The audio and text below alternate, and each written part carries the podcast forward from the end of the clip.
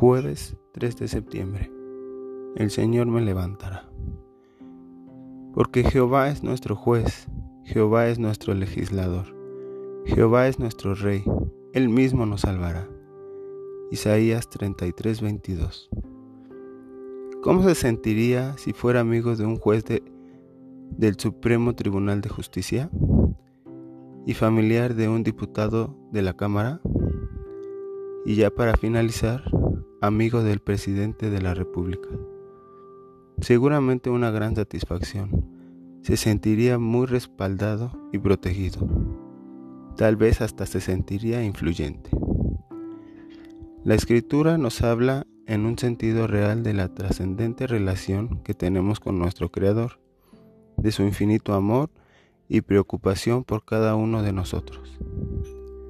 El hecho de que hayamos nacido, estemos viviendo y que tengamos infinidad de oportunidades es una muestra de su gracia y misericordia. Pero ¿qué haremos para sacar provecho de esta relación?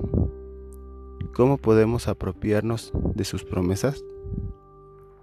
Debemos tener confianza en Dios, seguridad de su presencia en nosotros y nuestra vida, para que en oración y en el poder de su Espíritu tengamos el valor de emprender el valor de volver a intentar las cosas buenas, en las que quizá hemos fracasado en el pasado, sabiendo que cada fracaso nos acerca a nuestra meta final, que nos genera seguridad, provee experiencias y nos abre nuevas oportunidades.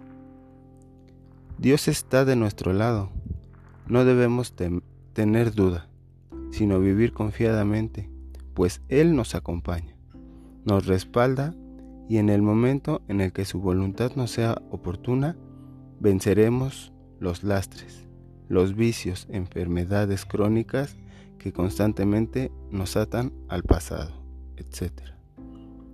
Levantemos el rostro cada día, Él está con nosotros. Dice la palabra, el gran amor del Señor nunca se acaba y su compasión jamás se agota. Cada mañana se renuevan sus bondades. Muy grande es su fidelidad. Por tanto, dijo el Señor, el Señor es todo lo que tengo. En Él esperaré. Lamentaciones 3, 22 al 24.